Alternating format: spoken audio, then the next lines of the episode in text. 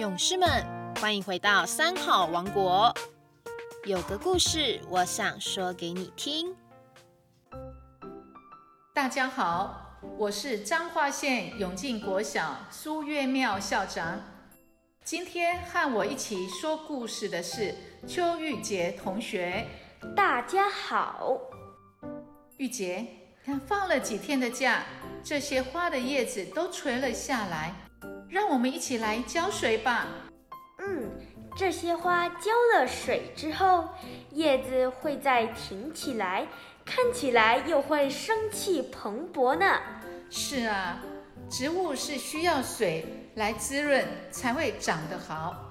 有人说爱雨如甘露，人也是要好话的滋润才会有精神。植物需要水，我知道。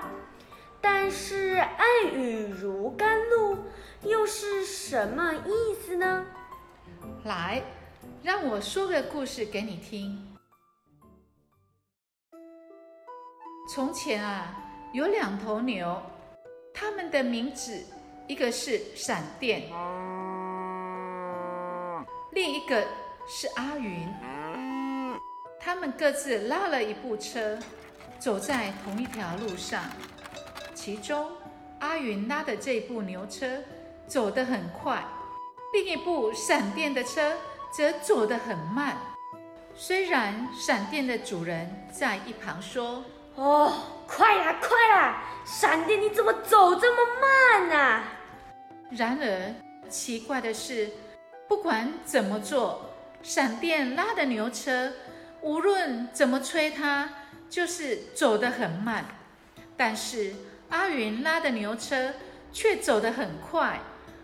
就在这个时候，有一个路人也发现这样的奇怪的现象，很好奇，就跟在一旁认真的研究，为什么会这样呢？路人观察了一阵子，终于发现，原来啊，阿云的主人经常对阿云说：“阿云呐。”你实在是太辛苦了，我很不忍心，但是我实在是老了，没有办法帮你。但是你还是一样很有耐力，走得这么快，帮了我好多忙啊！真是太感谢你了。路上还是不断给他赞美。阿云虽然走得很辛苦，可是主人的言语就像甘露一样，淋在阿云的身上，灌在他的耳中。所以阿云不但不觉得累，反而觉得很有力量，走起来越走越快。闪电的主人呢，则是经常对闪电说：“哦哟，气死我了，气死我了！”你这头超级大笨牛，帮你取了闪电这个名字，你反而一点都不如人家。哎，同样的四条腿，怎么会走不动呢？力气这么差，再不走快点，我就打你，再走输人家。回去后，我就把你杀掉。虽然闪电也很辛苦、很疲倦、很口渴，可是。却吃不到半点甘露，心想：反正我不行嘛，回去以后还会被杀掉，不如就不要走了。结果啊，闪电不但走不快，反而还越走越慢。唉，闪电实在是太可怜了。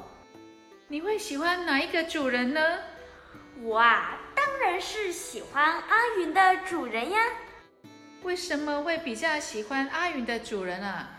因为阿云的主人不但会鼓励他，而且啊，也不会一直不停的责骂他。哦，那你比较不喜欢闪电的主人吗？当然是啊。他一直骂闪电，还说要杀掉闪电，这样闪电不仅会很难过，而且还会自暴自弃。勇士们，你们知道吗？爱语如甘露，能鼓舞人心，让人振作奋发，产生更大的力量。